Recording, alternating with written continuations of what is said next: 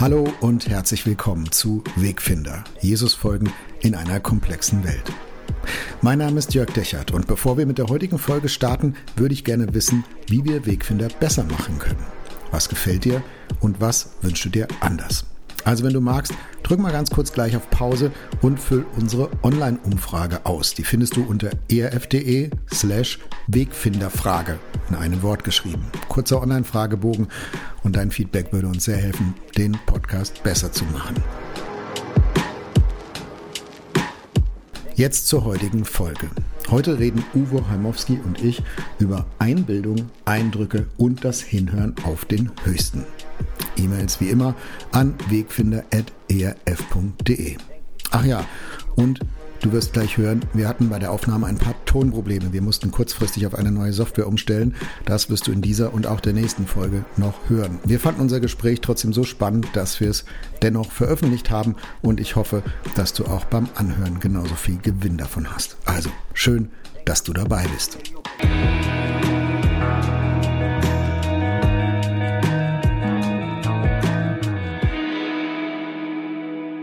Hallo Uwe, ich grüße dich. Hallo Jörg. Uwe, wir haben unsere Folge überschrieben, wie redet Gott? Ähm, was sagst du jemandem, der sagt, boah, das ist aber spooky. Also du redest mit einem Unsichtbaren, du hörst Stimmen, ähm, vielleicht sollte man dich besser in die Psychiatrie einweisen. Ja, also ich kann es natürlich nachvollziehen, ist ja klar. Zum einen, weil es ja tatsächlich jetzt mal ganz, es gibt ja diese psychischen Phänomene ähm, und es gab ja mal Helmut Schmidt und sein berühmtes Zitat, ne, wer Visionen mhm. hat, der soll zum Arzt gehen.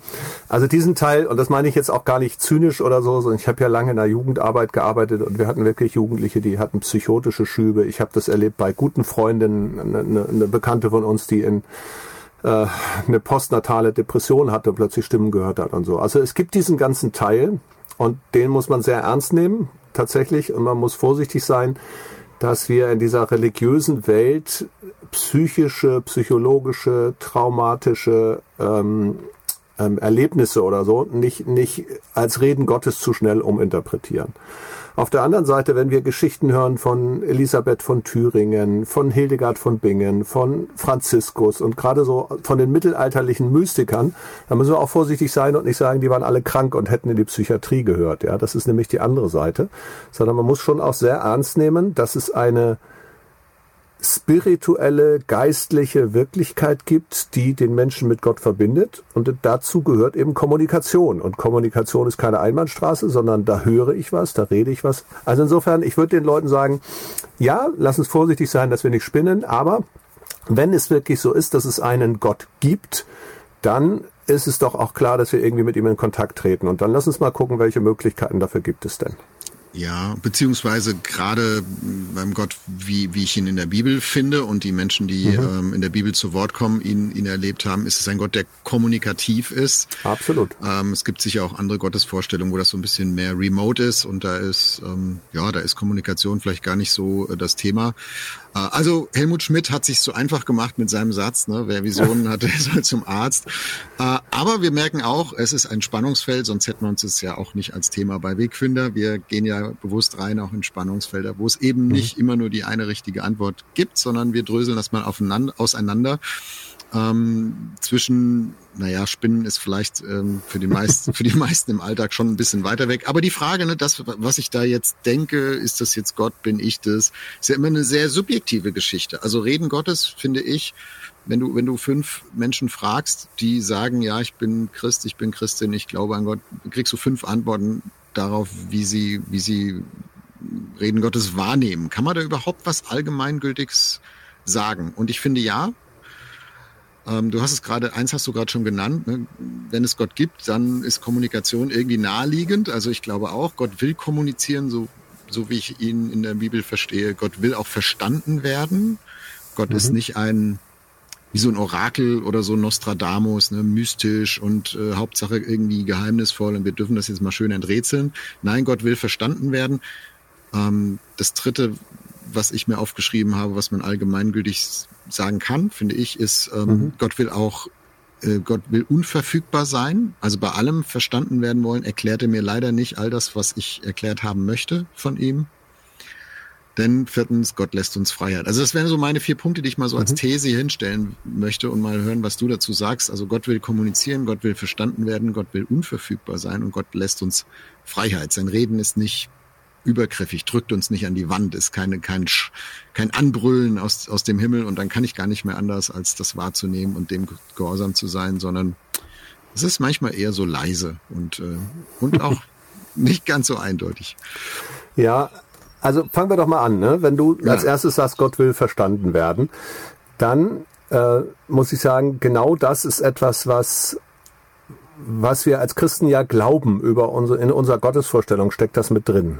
Also das Buch, auf das wir uns beziehen, die Referenzquelle, von der wir reden, ist die Bibel und die beginnt mit dem, ne, äh, und Gott sprach.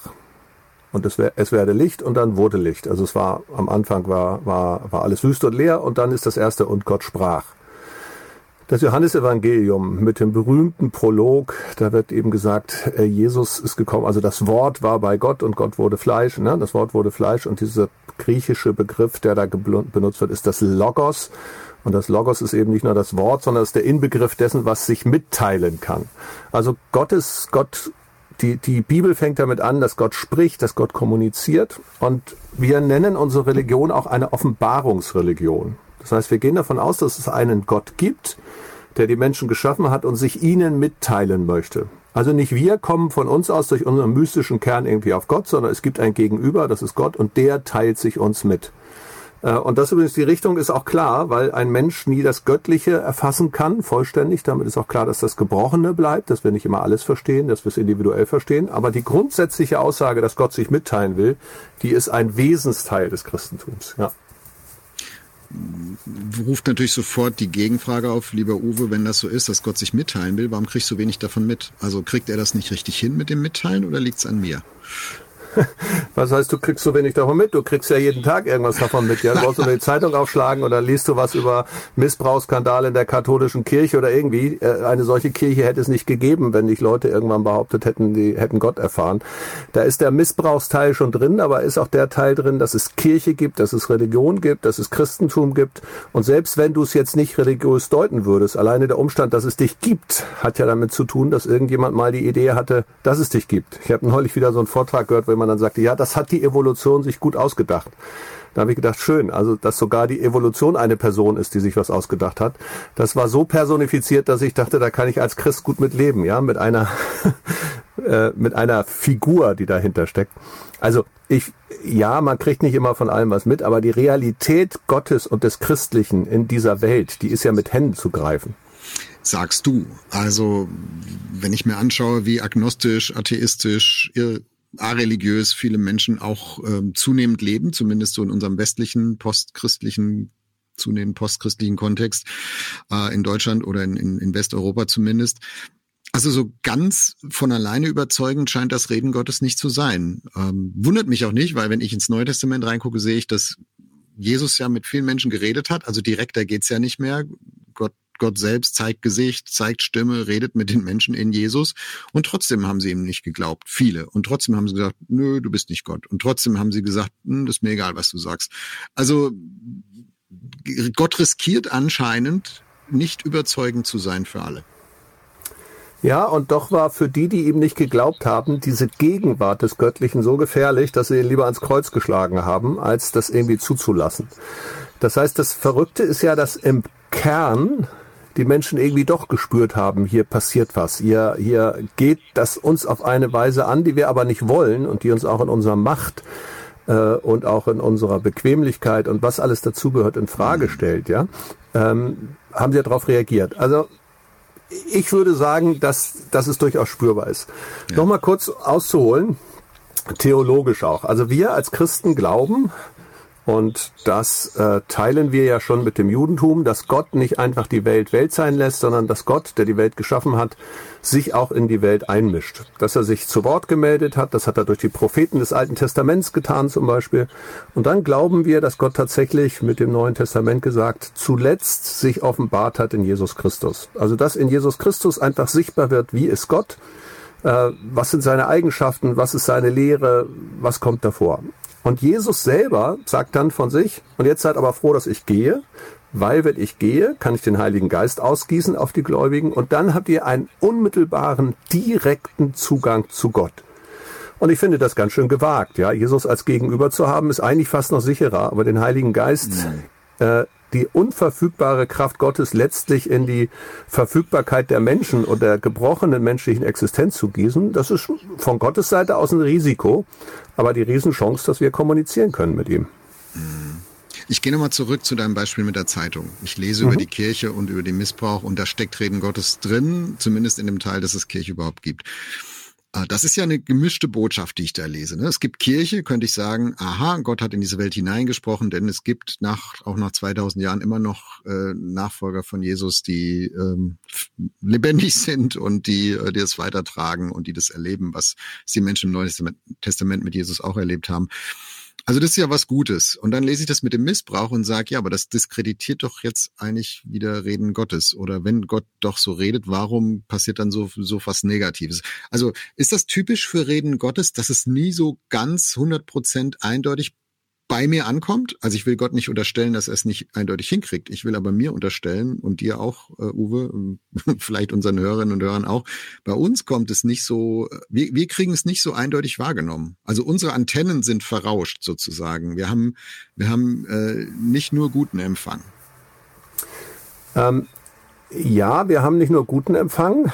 Das ist ähm da, darüber haben sich die Reformatoren übrigens gestritten. Darüber hat sich Luther mit Erasmus von Rotterdam richtig in die Haare gekriegt, weil Erasmus von Rotterdam davon ausgegangen ist, dass das Gute im Menschen, also der Humanismus davon ausgeht, das Gute im Menschen ist in der Lage, das Göttliche zu erfassen und damit auch das Moralisch und Ethische vollkommen zu erfassen. Und Luther wiederum und der, seine Mitstreiter haben gesagt, nee, nee, der, der gefallene Mensch, die gefallene Schöpfung, der korrupte Mensch, der sündhafte Mensch ist immer nur in der Lage, ein Zerrbild von Gott zu erfassen. Das heißt, er braucht die Gnade, um überhaupt frei zu werden und Gott hören zu können, Gott verstehen zu können. Das ist tatsächlich eine Spannung, die sich durchzieht. Äh, hinter dem Humanistischen ist das, ist das Problem, da bleibt die Frage, na, wenn wir Gott so gut verstehen könnten, warum gibt es denn dann so viel Missbrauch? Hinter dem Lutherischen bleibt die Frage, na, wenn wir Gott sowieso nie verstehen können, warum redet er dann überhaupt erst? Warum gibt er uns mhm. denn Gebote? Warum kommt er denn in die Welt, wenn wir, wenn wir sowieso eigentlich ihn nie erfassen können? Und beides bleibt ein bisschen unbeantwortet nebeneinander stehen. Da kannst du sagen, beide haben Teil der Wahrheit erfasst, aber ist eben doch auch nicht so ganz endgültig. Zu dem anderen nochmal. Also die moralische Sache, die da jetzt mit drin steckt. Ne? Ich habe das natürlich ein bisschen angetriggert durch mein Beispiel. Aber in unserem Grundgesetz steht, die Würde des Menschen ist unantastbar. Sie wird aber ständig angetastet. Frauen werden von ihren Männern vergewaltigt. Ähm, Menschen werden aufgrund ihrer Hautfarbe diskri äh, diskriminiert. Mensch, Kinder mit Down-Syndrom werden nicht geboren, sondern die Schwangerschaft wird, wird abgebrochen oder so. Das heißt, die Würde des Menschen wird faktisch verletzt. Das macht aber den Satz, dass die Würde des Menschen unantastbar ist, die Würde als solche ja nicht falsch. Und das macht die moralische Aufgabe, sie zu schützen, ja auch nicht falsch. Ähm, ein Rechtssatz ist immer dieses Abusus non tollet usus, also der Missbrauch hebt den rechten Gebrauch nicht auf. Mhm. Und da muss man immer vorsichtig sein, dass man nicht nur, weil Menschen etwas Böses tun, sagen, naja, dann kann es ja keinen Gott geben oder dann muss dieser Maßstab ja falsch sein. Nur weil einer die Ehe bricht, ist es nicht falsch, verheiratet zu sein. Also ne, da, da einfach nicht, dass man man kommt da schnell in so einen in so einen Zirkelschluss, der aber nicht nicht nicht wahr ist. Und beim Reden Gottes muss man mal sagen, natürlich ist das Reden Gottes ein gebrochenes Reden, natürlich ist das Reden Gottes eins ähm, an das wir uns herantasten, das wir nie vollständig haben können, das wir prüfen müssen. Ähm, aber es deswegen auszuschließen, weil wir es missverstehen, das wäre natürlich ein, einfach ein Trugschluss. Ja, das wäre auch die falsche Reihenfolge. Ne? Also wie du ja. eingangs gesagt hast, wenn es Gott gibt, dann sollten wir uns mit seinem Reden beschäftigen, aber nicht andersrum, wenn das Reden nicht so eindeutig bei mir ankommt, dann Rückschlüsse darauf zu ziehen und, und entscheiden zu wollen, ja, dann gibt's Gott vielleicht auch gar nicht oder so. Das, das ist die falsche, falsche Richtung, die falsche Reihenfolge. Aber wir merken, diese Fragen hängen ein bisschen zusammen. Ich würde mit uns mal einen Schritt weitergehen. Ähm, Reden Gottes erleben ja Menschen in unterschiedlichen theologischen Strömungen, Frömmigkeitsstilen auch sehr verschieden. Also wenn du so in verschiedene Kirchen gehst, mit verschiedenen Christen, Christinnen redest, dann, äh, dann kriegst du da ja verschiedene Überzeugungen. Zum Teil sind sie einfach subjektiv gefärbt. Ne? Was hast du denn schon erlebt mit dem Reden Gottes oder auch gar nicht erlebt? Zum Teil sind, liegen sie aber auch in der, in der Theologie drin, in der, in der Strömung drin. Ähm, und es gibt Strömung, mit der ich so ähm, sozialisiert worden bin, die hat immer gesagt, na ja, Gott redet durch die Bibel und wir reden dann sozusagen zurück zu Gott im Gebet. Also wenn ich bete, dann rede ich mit Gott und wenn Gott mit mir reden will, dann muss ich halt in die Bibel gucken und da steht ja alles drin. Ich finde, das hat was Richtiges, aber ich finde, das ist auch nicht das falsche Bild. Also vielleicht kannst du, kannst du mal sagen, wie verstehst du das? Wie redet denn Gott durch die Bibel? Also heißt das, ich schlage das auf und jeden Satz, den ich da lese, tue ich jetzt so, als hätte Gott den zu mir gesagt? Oder wie, wie macht er das? Ja, uns hat neulich auf eine, auf unser Bibelwegfinder jemand eine Rückmeldung geschrieben, hat geschrieben, also mir ist die Bibel bei euch zu stark. Ja, ich glaube an einen dreieinigen Gott, an keinen viereinigen, also nicht Vater, Sohn und Geist und Heilige Schrift, sondern äh, die Bibel ist, ist ein bisschen weniger. Ich fand es interessant, diesen Gedanken, und ich habe aber gedacht, so ganz genau hat er uns da nicht zugehört, weil wir eigentlich nicht gesagt haben, dass die Bibel in sich eine göttliche Qualität hat, sondern wir haben gesagt, dass wir in der Bibel das lesen, was Gott mit Menschen auf dem Weg erlebt oder Menschen mit Gott auf dem Weg erlebt haben und wo Gott sich offenbart hat. Und das wiederum ist gesammelt. Ja, wir lesen hier die gesammelten Glaubenserfahrungen der alten Väter Abraham, Isaak und Jakob. Wir lesen hier die Glaubenserfahrungen von Petrus und Johannes und Paulus, von Maria Magdalena und Maria und Martha und vielen anderen Frauen. Also die Bibel erstmal zu verstehen als ein, ein Dokument, in dem nachzulesen ist, wie haben Menschen diesen Gott erlebt. Das ist super spannend, ja, richtig, richtig spannend. Wie ist er ihnen begegnet? Was bedeutet das? Was ist da für eine Geschichte drin? Ähm, dass so ein Abraham gesagt kriegt, ne, zum Beispiel ganz am Anfang, in dir sollen gesegnet sein alle Völker. Also dass Gott schon immer eine globale Perspektive hatte, ne? dass das nicht erst mit den Christen und der. Mission in die Welt gekommen ist, sondern dass das ein Herzschlag Gottes ist, den er ganz am Anfang schon mitgeteilt hat. Also das finde ich sehr spannend. Und dann gibt's natürlich auch darüber hinaus so ich sag mal, ein paar grundsätzliche systematisch-theologische Aussagen, die sehr hilfreich sind. Also zum Beispiel wird in der Bibel vom Gewissen gesprochen. Das hat später dann Immanuel Kant auch aufgenommen als deutscher Philosoph. Also alleine der Umstand, dass wir ein Gewissen haben können, dass wir ahnen können, was richtig und falsch ist, warum man nicht morden soll, ähm, dass man Eigentum schützen soll, dass man Respekt hat, so gewisse Grundvoraussetzungen. Warum sind die da? Und für Kant kam das dazu zu sagen, die sind da, weil sie uns ahnen lassen, dass dahinter eine Instanz steht, also von Gerechtigkeit. Also letztlich ein Hinweis ist auf Gott. Also unser Gewissen, der Umstand, dass wir ein Gewissen haben, dafür gibt es evolutionär gar keinen Grund. Also eine Evolution muss mhm. kein Gewissen hervorbringen. Das, das hindert mich ja eher, Dinge zu tun, um meine, meine, mein Erbgut voranzubringen. Ähm, das ist sozusagen ein, ein, ein, ein Merkmal dafür, auf Gott zu kommen. Sehr biblischer Gedanke, der steht in Römer 1 bis 3. Anderer Gedanke ist in der Bibel, die Berge verkünden, er ist Herr. Ähm, auch wieder Immanuel Kant, der sagt, oh, ich staune über den, den gestirnten Himmel.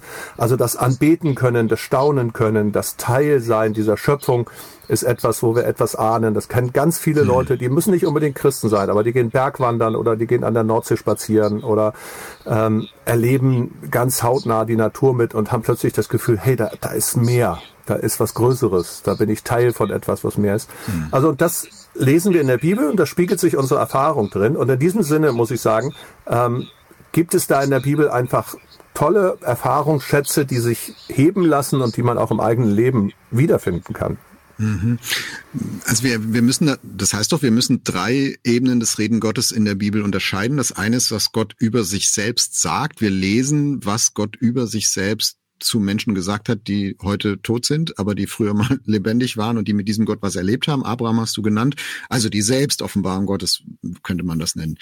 Die, die zweite Ebene ist das, was Gott zu allen Menschen sagt und zu über alle Menschen sagt. Ne? Du sollst deinen Nächsten lieben wie dich selbst. Also wie, wie sollen wir miteinander umgehen? Das ist nicht nur für dich, Uwe. Da brauchst du auch keine Sonderanweisung, die nur, die nur du hören musst, sondern das das ist one for all. Also das, das, äh, das ist Gottes Programm für diese Welt. Äh, so ist das einfach. Da brauche ich ja nicht lange fragen, Gott, kannst du mir nicht was anderes sagen? Ähm, sondern das ist, das ist sozusagen allgemeingültig. Und dann kommt die dritte Ebene, dass Gott in der Bibel, durch die Bibel auch zu mir spricht, aber dass das was so einen individuellen Touch kriegt. Das ist das ist vielleicht auch ein bisschen in der Strömung drin, in der ich jetzt groß geworden bin. Ne? Das ist auch vielleicht so ein bisschen im Pietismus drin, so eine innere Frömmigkeit.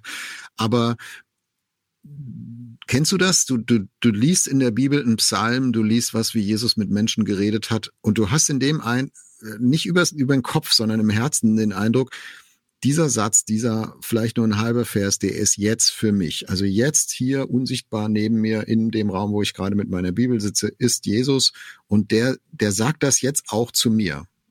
Also nicht über den Kopf rational abgeleitet, ja, es gilt ja für alle, dann gilt es auch für mich, sondern ich empfinde das. Ähm, ich bin jetzt der Angesprochene ich, von, von diesem ja. unsichtbaren Gott. Kennst du das? Ja, absolut. Also ich sage das mal an einem sehr konkreten Beispiel. Äh, Sprüche 4, Vers 23 steht, mehr als alles hüte dein Herz. Mehr als alles hüte dein Herz. Ist ein, ein Vers, den ich ganz lange schon kenne und den ich wichtig finde. Den habe ich immer so ein bisschen als Charakterbildung, Persönlichkeitsbildung. Wenn ich merke, ich bin verletzt, ich werde bitter, wie gehe ich mit Dingen um? Ähm, wie ich, ich muss vergeben. Also so, so ein bisschen so ein Programm, finde ich. So, und dann hatte ich ja 2020 einen Herzinfarkt und jemand schickt mir diesen Vers so zu. Und er hat natürlich nochmal geknallt in meinem Leben, weil mehr als alles behüte dein Herz war plötzlich mein Herz, das faktisch formale von Adern umkränzte, die gerade verstopft sind, Organ in meiner Brust, das es zu hüten gilt. Und das hatte dann ganz praktische Konsequenzen, ne? die Frage, wie stelle ich meinen Lebensstil um und so weiter. Also plötzlich passiert, dass ein Bibelvers mich ganz unmittelbar betrifft, ganz unmittelbar, ganz direkt in mein Leben reinspricht und auch noch mir vorher bekannt war und er jetzt eine völlig neue Dimension entwickelt, die ich bisher hm. nicht kannte. Also das kann passieren. Es ist mir oft beim Bibellesen so gegangen, dass ich einen Text lese und plötzlich habe ich das Gefühl, jetzt bin ich gemeint. Jetzt lese ich nicht etwas über die Bibel, sondern jetzt lese ich etwas über Uwe Heimowski. Als Suchtkranker kriege ich die Bibel in die Hand und lese, ne? Ähm, die bösen Dinge, die ich nicht tun will, die muss ich tun und das Gute, was ich tun will, das schaffe ich nicht. Wie komme ich davon frei? Ja, ich habe mich wiedergefunden. Das ist meine Sucht gewesen. Ich dachte, wow, wieso kann Paulus das Muster kennen? Ja, das hat mich total überrascht und also viele andere Dinge mehr, wo ich wirklich das Gefühl hatte, ich lese die Bibel und jetzt, jetzt ist hier etwas, passiert etwas. Gott redet durch dieses Wort unmittelbar zu mir. Ich würde das nicht so ausschließlich sagen. Da kann ich gerne gleich noch ein bisschen drauf eingehen, weil das gleiche ist mir auch schon in Liedern passiert, es ist ja. mir in Kinofilmen passiert, es ist mir in Literatur passiert. Also ich glaube nicht, dass der Geist Gottes in dem Sinne an die Bibel gebunden ist, dass er nur durch die Bibel so reden kann. Ich glaube aber, dass das, was da beim Bibellesen oder auch in der Predigt oder so passiert, dass das ein unmittelbares Hineinreden Gottes in unser Herz sein kann. Davon mhm. bin ich überzeugt. Wir haben ja auch mal eine Folge gemacht über Gottes Führung und Zufall. Ähm, da habe ich, glaube ich, auch ein bisschen gegengehalten an der Stelle und gesagt, manchmal erklären wir auch das zu Gottes Führung, was wo andere sagen, ey, das ist doch eigentlich nur zu, also Zufall in dem Sinn, dass es unbekannte Faktoren gibt, die das jetzt herbeigeführt haben. Und das, glaube ich, kann hier auch so sein. Ne? Also jemand anders, äh, dem erzählst du das und der zuckt mit den Schultern und sagt, ja, Uwe, es ist so logisch, dass der Vers bei dir reinhaut, weil das gerade deine Situation ist, aber wieso soll das Gott gewesen sein müssen? Und dieses sein müssen, ich glaube, das ist der Punkt, ähm, Gottes, wenn, also dieses assoziative Reden Gottes in der Bibel, dass ich merke, boah, das passt jetzt in meine Situation, genau jetzt kommt dieser Vers, ne, so reden wir dann oft. Ähm, ich glaube, das ist immer subjektiv und immer auch ein bisschen der, der Unverfügbarkeit und der Vorläufigkeit äh, unterworfen. Und manchmal erzählen mir Menschen das und ich stöhne innerlich und denke, ey, das biegst du dir jetzt aber echt zurecht, ja. Ähm, und manchmal finde ich es total überzeugend und wahrscheinlich ist umgekehrt genauso. Wenn ich das anderen erzähle von meinem Erleben, dann sagen die auch manchmal, oh, jetzt biegst du dir aber was zurecht. Und manchmal sind sie, sind sie total gerührt, ähm, dass Gott da redet. Ich glaube, das hat nie in sich eine Beweiskraft für Dritte diese Art von Reden Gottes. Ja, ich glaube, du hast damit zwei Ebenen eingesprochen. Das eine ist, ähm, man kann eben nicht sagen, das muss ja Gott gewesen sein, weil er so mit mir geredet hat. Also dieser Teil des Müssens und des, der zwingenden logischen Evidenz, die gibt es nicht. Die gibt es aber auch nicht andersrum. Also keiner kann sagen, ja, das kann ja nicht Gott gewesen sein, das musst du dir ja zurechtlegen, weil es Gott ja nicht gibt. Beides lebt von der gleichen Voraussetzung. Das eine Mal ist Gott in der Gleichung drin, das andere ist nicht in der Gleichung drin und dann wundert man sich, dass im Ergebnis dieser Faktor entweder vorkommt oder nicht vorkommt. Also beides setzt schon die Anwesenheit oder Abwesenheit Gottes voraus. Und insofern ist die Frage, ob ich das im Glauben wahrnehme oder nicht. Der zweite Aspekt ist so, man muss natürlich richtig gefährlich sein, nur weil ein Satz in der Bibel steht, kann es sein, dass er aus dem Zusammenhang gerissen von mir instrumentalisiert wird und dadurch noch lange nicht Reden Gottes ist. Mhm. Weil ich gerade so sehr eine Sehnsucht danach habe, geheilt zu werden und krank bin, nehme ich einen Vers wie, und Jesus heilte alle Kranken, also er heilt alle, also wird er auch mich heilen. Und ich glaube das jetzt und ich stelle mich da drauf und ich schmeiß meine Medikamente weg und ich gehe nicht mehr zum Arzt, weil ich bin ja schon geheilt, das steht da. Und dann kann es tatsächlich richtig gefährlich sein, weil dann, dann nehme ich zwar einen Bibelvers, bin aber nicht in der Gesamtsumme des Biblischen. Ja, und des Göttlichen, weil da ist ein bisschen mehr offenbart als diese eine, eine Vers, mhm. ne? Und da ist es im buchstäblichen Sinne gefährlich, da, da lauert eine Gefahr, das kann für mich gesundheitlich und andere Dinge Folgen haben, wenn ich mich da versteife. Das gleiche, ne, ich suche einen Lebenspartner und von irgendeinem Bibelvers her meine ich, der ist jetzt derjenige. Und mhm. plötzlich fange ich an, eine Person zu stalken, die gar nicht möchte. Also da wird's dann wirklich schwierig. Ja, also ich habe mal den, den Satz gehört, den fand ich cool an der Stelle. Ähm, wenn, äh, wenn wir jeden geheiratet hätten, von dem wir mal gedacht hätten, dass äh, das hat Gott uns gezeigt, wer weiß, mit wem wir heute alles schon verheiratet wären. Ja, äh, also genau, das ist ist der der Selbstmanipulation unterworfen. Das ist ein Risiko und es ist überhaupt der Manipulation auch unterworfen. Also es können ja auch manchmal andere Leute kommen und sagen, guck mal, Uwe, Gott sagt jetzt Folgendes. Äh, oder auch losgelöst von der Bibel. Gott hat mir gesagt, dass du dieses und jenes tun sollst. Ähm, und da bin ich dann immer sehr vorsichtig, sehr skeptisch und sage, boah, Vorsicht, Vorsicht, Vorsicht. Ähm, ich, in der Regel suche ich das weiter, wenn mir so jemand kommt. Oder beziehungsweise ich sage dann, ja, dann soll der mir das auch mal zeigen, der Gott, und dann können wir weiterreden. Und bis dahin haben wir kein ja. Thema.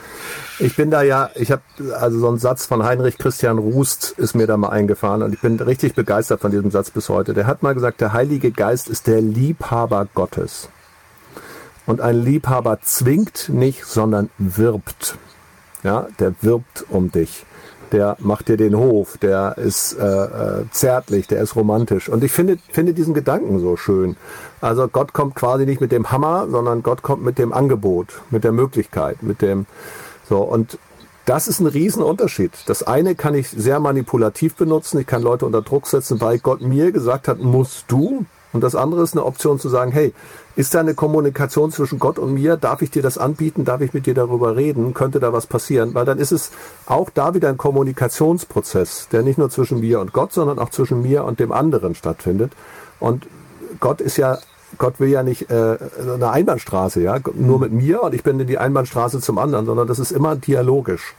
Mhm. Und insofern, wenn Gott redet, dann, dann setzt das auch einen Dialog frei. Ja.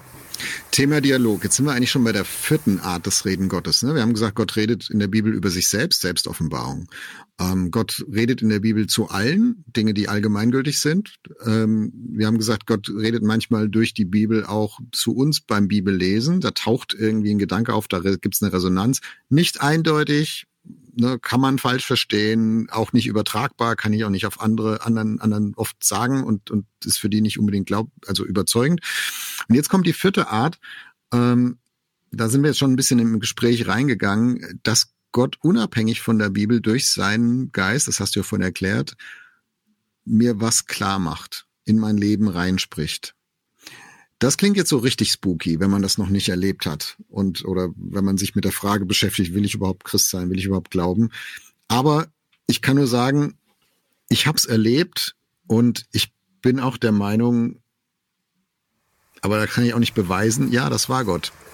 Weißt du was, Jörg? Ich würde sagen, wir machen jetzt hier mal ein kleines Break und lassen mal das Theoretische darüber nachdenken. Ich glaube, das haben wir jetzt gut erklärt, wo die Grenzen sind.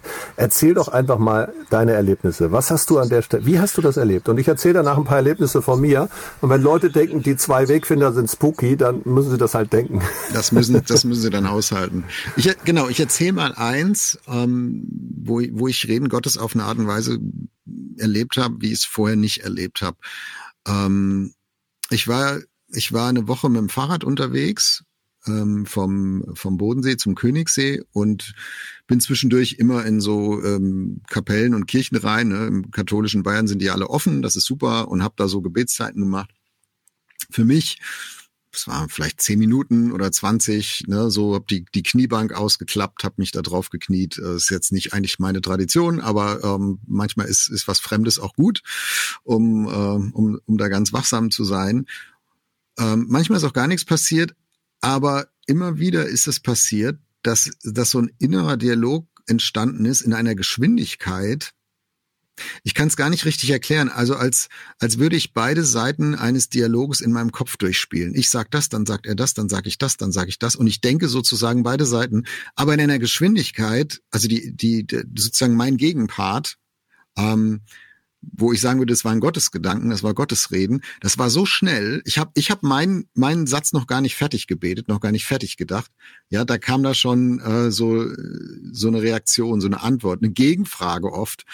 Ähm, und am Anfang habe ich gedacht, ich bilde mir das ein. Also am Anfang habe ich gedacht, ne, naja, ich spiele jetzt halt beide Seiten und ich denke jetzt das, wo ich denke, dass Gott das sagen würde. So. Und irgendwann habe ich gedacht, ist doch beknackt, warum soll ich das nicht als Reden Gottes nehmen? Welchen Grund sollte ich dafür haben? Ähm, das waren zum Teil auch sehr unbequeme Gegenfragen. Kann ich beweisen, dass das nicht mein Unterbewusstsein war? Nein, kann ich nicht.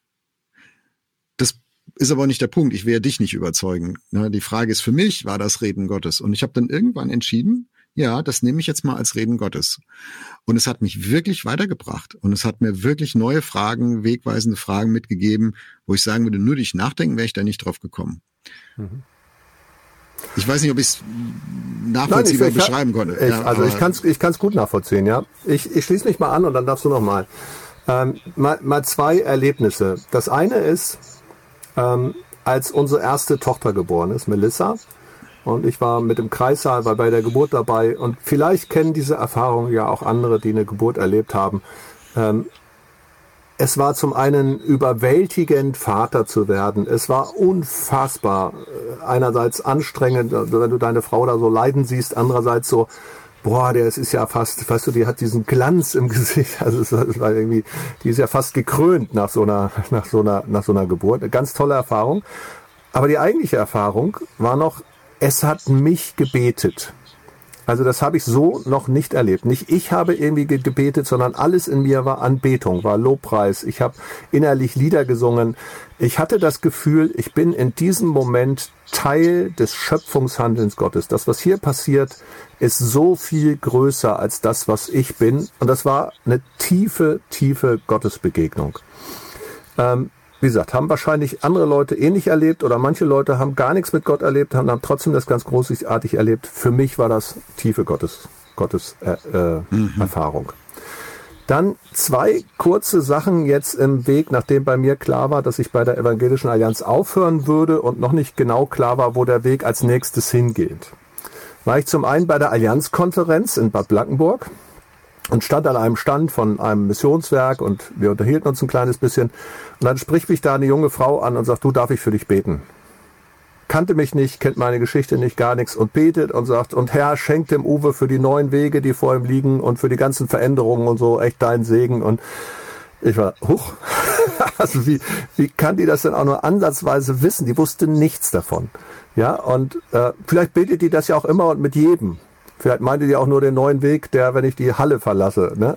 Egal. Für mich war das, das hat wie die Faust aufs Auge getroffen. Dann war ich in einem Gebetshaus in Berlin, habe da einen Vortrag gemacht über Christ und Politik und die haben ganz viel für Politik gebetet. Und ganz zum Schluss sagt eine Frau, du, darf ich noch für dich beten? Ähm, auch die wussten nicht, dass bei mir ein neuer Berufsabschnitt kommt. Und dann betet die und sagt, du, ich sehe so ein Bild gerade. Ich weiß nicht, ob du damit was anfangen kannst. Ich habe, ich persönlich kann es überhaupt nicht einschätzen. Sagt, ich, ich weiß nicht, was das heißt, aber ich sehe gerade ein Bild. Und zwar sehe ich dich in Afrika mit einem Spaten in der Hand äh, einen kleinen äh, Bach ausheben, durch den Wasser fließt. Ja, so. Ich gehe nachmittags, also ich gehe dann nachmittags wieder heim und hatte an dem Tag ein erstes Telefonat mit Tierfund, äh, wo es darum ging, mal wollen wir miteinander unterwegs sein, gehe nochmal auf deren Website und das erste, was ich sehe, ist ein Bild von Afrika, äh, in dem es gerade um Wasserversorgung geht. Und das war also, dachte, was ist das denn jetzt schon wieder? Ja? Also, mhm. weißt du, ich mache meine Wegführung nicht abhängig von so einem Ding. Das muss schon alles auch passen und wir sind im Gespräch. Aber für mich war das also eine unfassbare Bestätigung. Hier passt gerade was mhm. zusammen. Aber es ist ein Puzzlestein, ne? Vielleicht machen, wir mal eine, vielleicht machen wir mal eine extra Folge über prophetisches Reden Gottes und prophetische Eindrücke, also dass Gott dir selbst oder Menschen für dich äh, Bilder zeigt, ähm, Sätze zeigt, Dinge, Dinge, seine Lampe sozusagen auf was richtet, was du selbst so nicht sehen würdest. Ähm, ist, glaube ich, echt nochmal ein spannender ähm, Teilaspekt äh, von Reden Gottes. Worauf ich nochmal hinaus will, ist, wir haben schon darüber gesprochen, es ist gar nicht so einfach klar zu kriegen, ist das jetzt Einbildung oder nicht. Da gibt's keine harten Kriterien, sondern das ist auch ein bisschen Kennenlernen. Also das ist ein bisschen Gott vertrauen lernen, dass er redet und es ist auch ein, ein Stück mich einlassen und, und, und lernen, ach, so ist es, wenn Gott mir reinredet. So ist es, wenn Gott in mein Leben reinspricht. Ähm, Jesus hat ja mal das Bild verwendet vom, vom Hirten und den Schafen. Ne? Ich bin der gute Hirte und meine Schafe hören meine Stimme und sie folgen mir. Nur will keiner heutzutage gerne ein Schaf sein. Wir nehmen also nur mal diesen Aspekt raus. Sie kennen meine Stimme und sie folgen mir.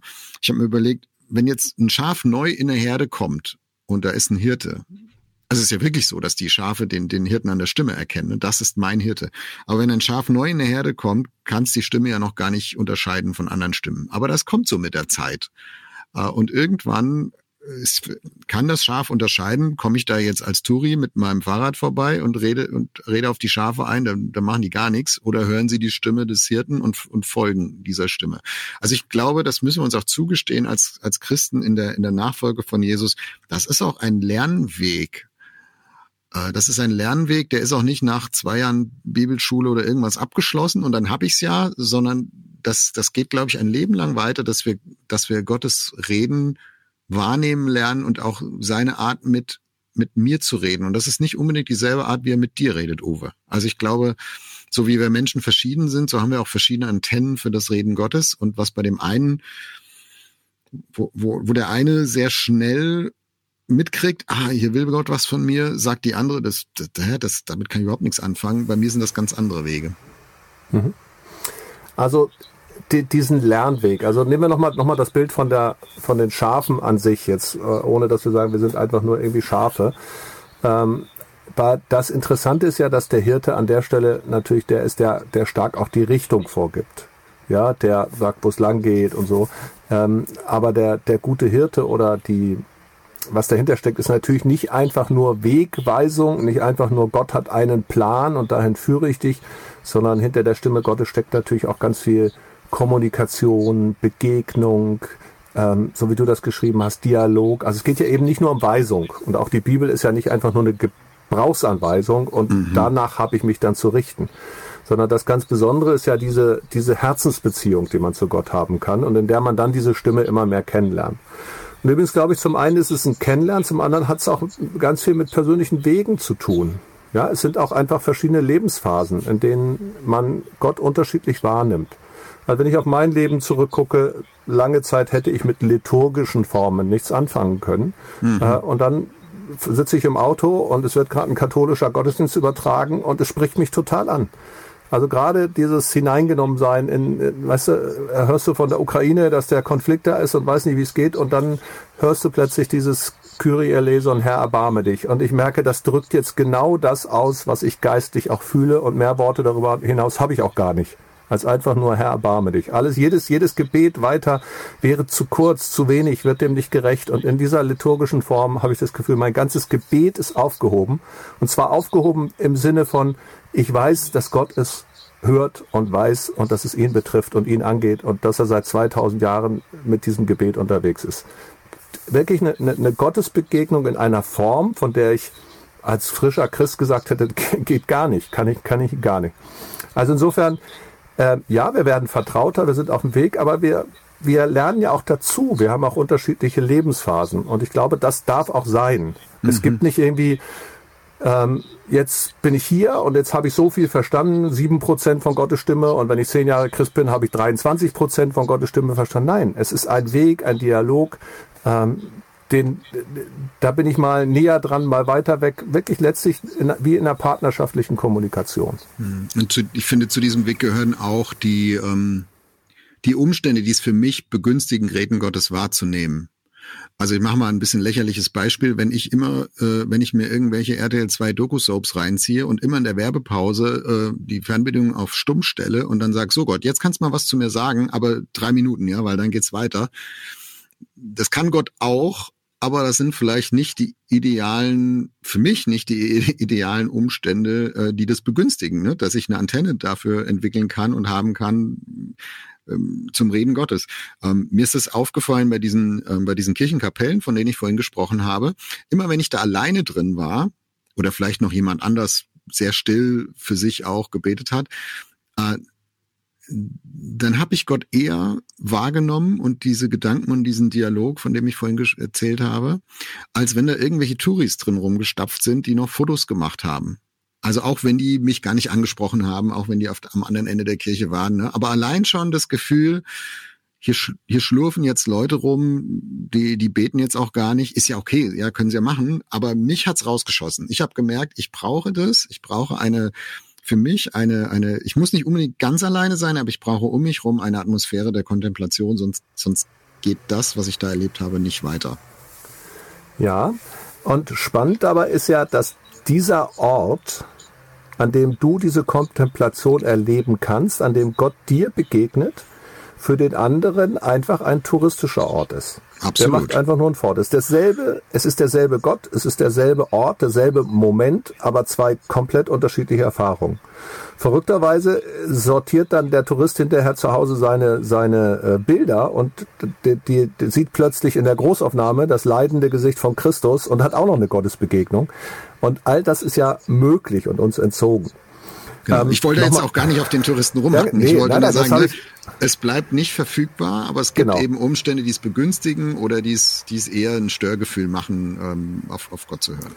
Genau, aber also mir geht zum Beispiel so, seit meinem Herzinfarkt gehe ich viel walken mit meinen mhm. Sticks raus in die Natur und manchmal höre ich dann Podcast zum Beispiel oder ein Hörbuch oder so und merke einfach, das ist genau das, was mir jetzt gut tut. Ne? Ich kann mich darauf einlassen, ich lerne was dazu. Ich brauche jetzt auch, ich könnte jetzt auch nicht still sein. Dafür habe ich einfach zu viel grüblerische Gedanken im Kopf oder ich müsste noch tausend Sachen machen, wenn ich mich nicht irgendwie ablenke. Dann kann ich mich nicht, also ich kann mich durch das durch den anderen Input auf was Neues einlassen und das kann manchmal ermöglichen, dass Gott mit mir redet auch. Manchmal mhm. ist es aber genauso, dass ich merke jetzt, nee, auf keinen Fall die Kopfhörer mitnehmen. Du brauchst jetzt wirklich Stille, Ruhe. Du musst die Vögel hören äh, und dann nehme ich meine Hörgeräte raus, dann höre ich die auch nicht mehr. Du brauchst wirklich Stille. Ähm, und dann ermöglicht sich da nochmal was ganz anderes. Ja? Das Dialogische, was du geschrieben hast. Fragen kommen auf intern. Ne? Plötzlich kommt irgendwie eine Antwort, ein Gedanke. Plötzlich fällt mir ein, dass ich letzte Woche mit jemand über was geredet habe, was genau hier heute passt. Das finde ich ganz spannend. Ähm, also man kann tatsächlich Bedingungen auch ein Stück herstellen, aber die sind auch nicht einfach wiederholbar. Die sind unterschiedlich. Mhm. Also Gottes Reden ist nie etwas Mechanistisches und wenn ich mal das Räderwerk äh, aufgedeckt habe und entziffert habe und ent, ent dekodiert habe, dann, dann kann ich kann ich es nutzen und dann kann ich es mir verfügbar machen. Es ist eine eine es ist eher wie so eine flüchtige Begegnung, die immer wieder passiert, aber wo ich den anderen schon immer besser kennenlerne und irgendwann wie so ein vertrautes wie so eine vertraute flüchtige Begegnung, wo ich irgendwann sage, ach, da bist du ja. Mhm.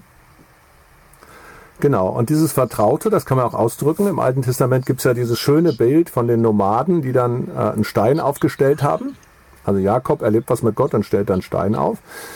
Und dann kommt er bei der nächsten Runde, äh, ja, im nächsten Jahr, als er wieder den gleichen Weideplatz nimmt, kommt er wieder dahin und erinnert sich daran. Und das ist auch gut so.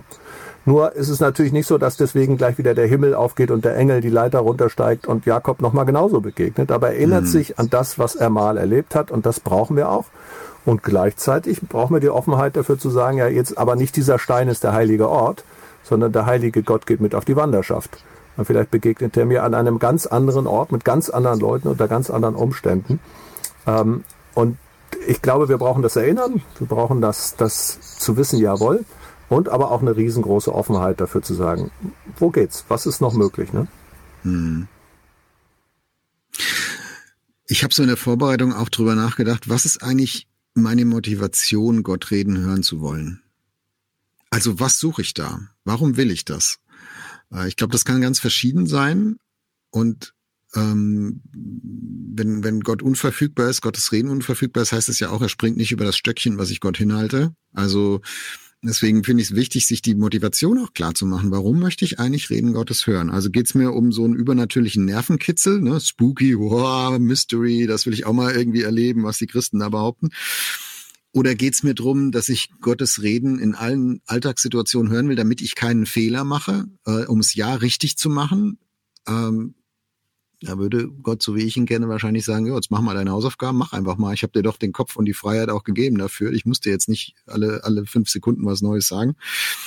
Ja, will ich, will ich Verantwortung nach oben delegieren und sagen, ich will diese Entscheidung nicht treffen? Äh, was weiß ich, Jobwechsel, jetzt hast du, was du vorhin genannt, ne? Ich will die, ich will die nicht alleine treffen. Gott, du musst da jetzt reden, sonst mache ich hier gar nichts. Kann sinnvoll sein, kann vielleicht auch manchmal gar nicht sinnvoll sein.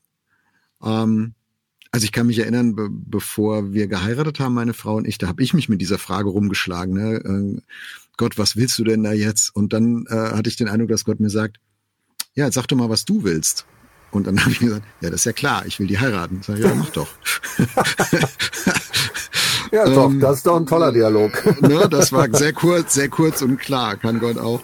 Ne? Oder will ich, will ich irgendwie den Glaubensschritt kurz schließen und sagen, ich will kein Wagnis eingehen, ich will nichts riskieren, ich will mich nicht ähm, sozusagen aus dem Boot aussteigen, aufs Wasser gehen, ich will da, will da nicht jetzt was, was wagen.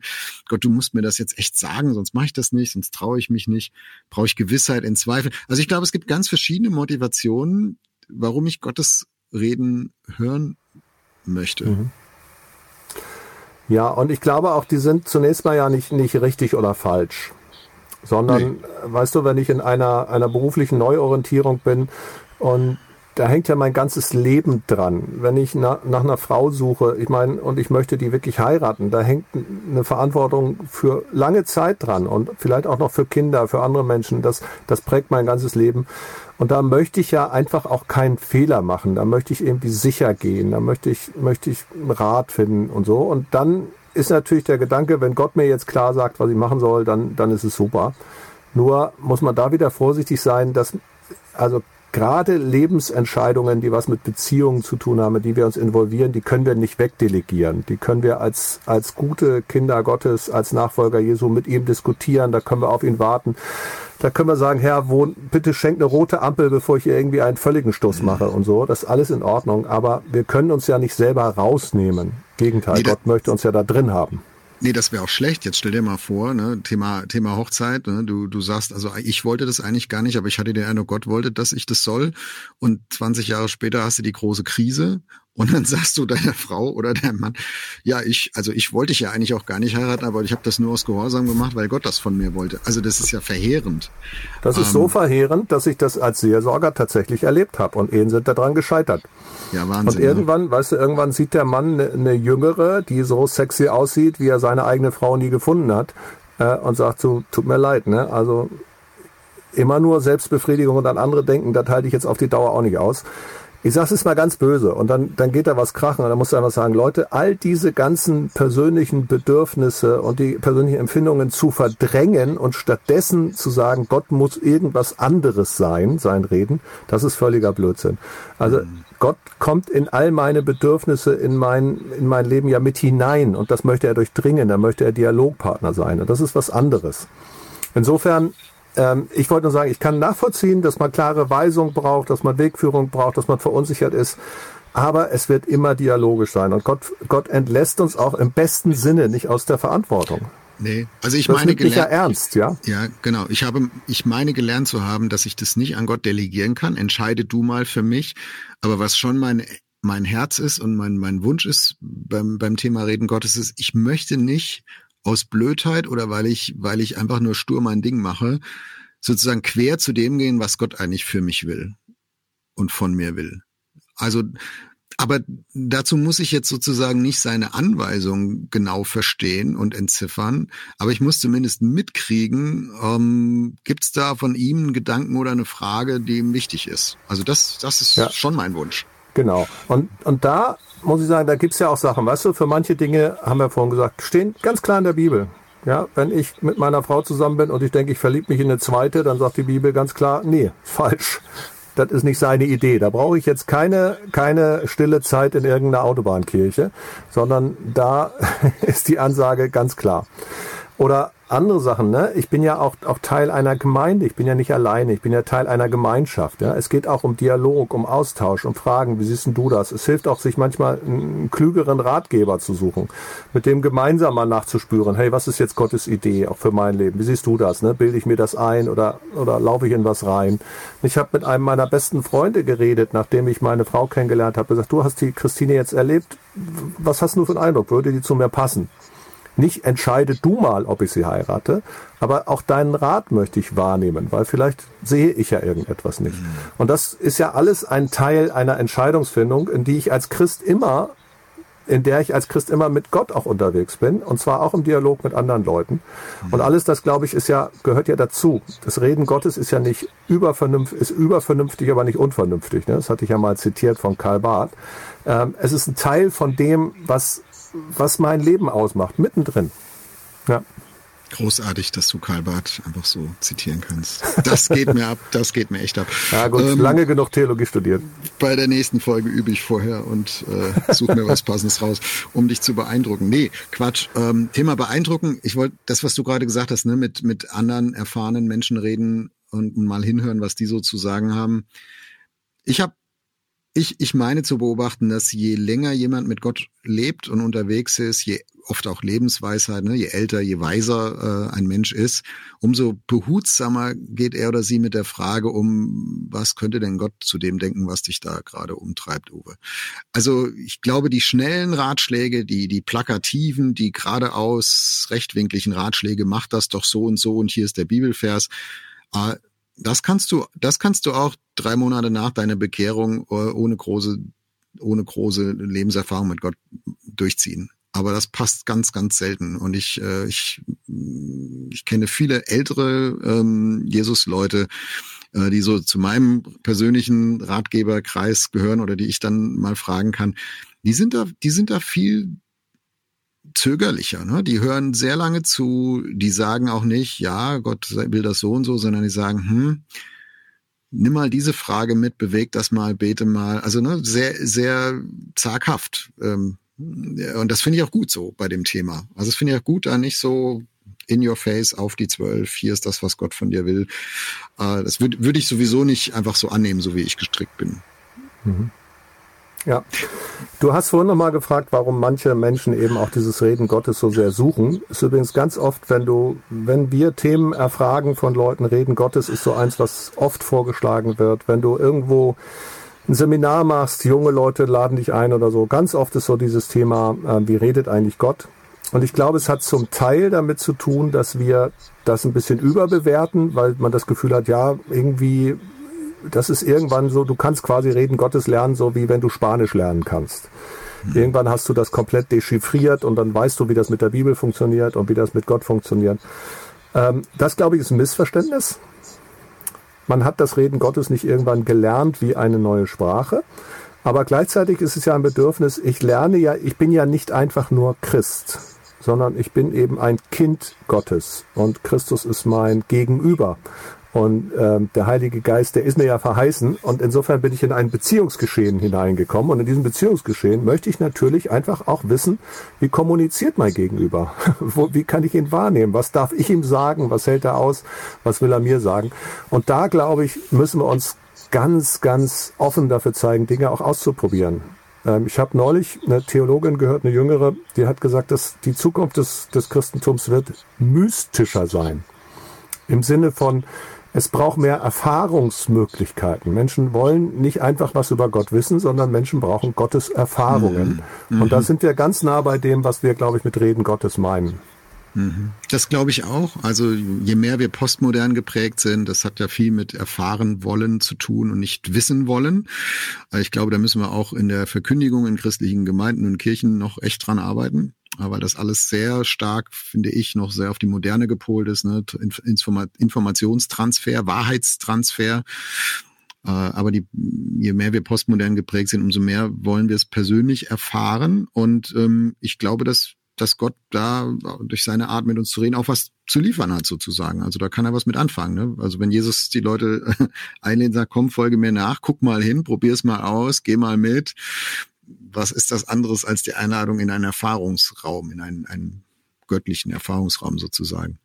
Uwe, wir kommen in die Schlusskurve und wie manchmal so in unserem Wegfinder-Podcast, lass uns noch mal reden über ein praktisches Packende. Also wenn uns jetzt Leute zugehört haben, die sagen, ist ja alles ganz interessant. Äh, ich fand es vielleicht auch am Anfang spooky, aber so wie ihr drüber erzählt, hm, da wird in mir eine Sehnsucht wach. Hätte ich auch gerne oder hätte ich gerne wieder, habe ich schon lange nicht mehr, Gottes Reden wahrzunehmen. Wie kann man neu anfangen, auf den Höchsten zu hören? Wir haben schon gesagt, ne, es ist jetzt nicht verfügbar, es ist nicht mechanisch, also von daher können wir jetzt nicht sagen, Schritt eins, zwei, drei und dann klappt das schon. Aber gibt's gibt's eine Empfehlung, ähm, was, was die Antennen schärft, was die Wahrscheinlichkeit erhöht? Was, was, kann, was kann man überhaupt Menschen raten? Als ich angefangen habe mit meinem Theologiestudium, hat mir ein Pastor, der auch Theologie studiert hat an der Uni, einen kleinen Tipp gegeben, hat gesagt, du, wichtig ist, dass du die Bibel nicht nur als wissenschaftliches Buch liest, sondern einfach auch ganz persönlich. Lies mal einen Abschnitt, lies einen Psalm, lies etwas und frag Gott, sag mal, hast du mir heute was zu sagen damit? Ganz persönlich. Und das war richtig hilfreich. Also einfach diesen Teil des Bibellesens zu behalten, das ganz sagen, Herr, wo bist du? Und dann auch zu unterstreichen, mich dran zu erinnern, wie der Stein von Jakob, ne? Äh, hier ist mir was wichtig gewesen zu der und der Zeit. Das zweite, was ich wirklich sehr hilfreich finde, ich mache das immer nur phasenweise, aber ich weiß auch andere, die machen es sehr regelmäßig, ist so eine Art stille Tagebuch. Also das mit, was man so, wenn du so sagst, ne, ich habe mir mal eine Woche Zeit genommen, bin in verschiedenen Kirchen eingekehrt oder wenn ich wandern gehe mit meinen Walking Sticks oder oder oder, dann das aber auch irgendwo zu notieren, mal aufzuschreiben. Was hatte ich eigentlich für Gedanken, für Bilder, was ist mir wichtig geworden? Ich schreibe dann manchmal kleine Gedichte auf oder so.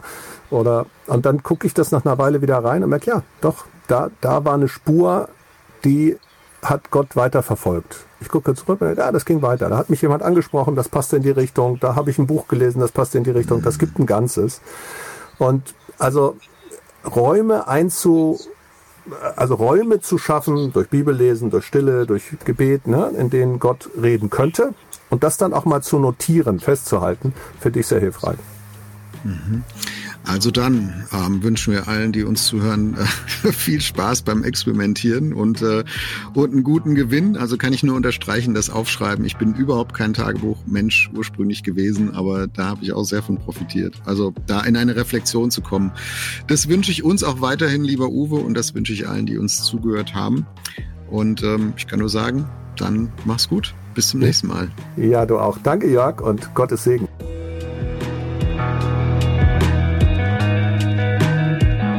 Das war Wegfinder. Jesus folgen in einer komplexen Welt. Was nimmst du mit aus dieser Folge? Schreib uns gerne eine E-Mail an wegfinder.erf.de. Und wenn es dir gefallen hat, empfehle uns deinen Freunden weiter. Wegfinder ist ein Podcast von ERF der Sinnsender. Mehr Podcasts von uns findest du unter erf.de slash podcasts und natürlich bei Apple, Google oder Spotify.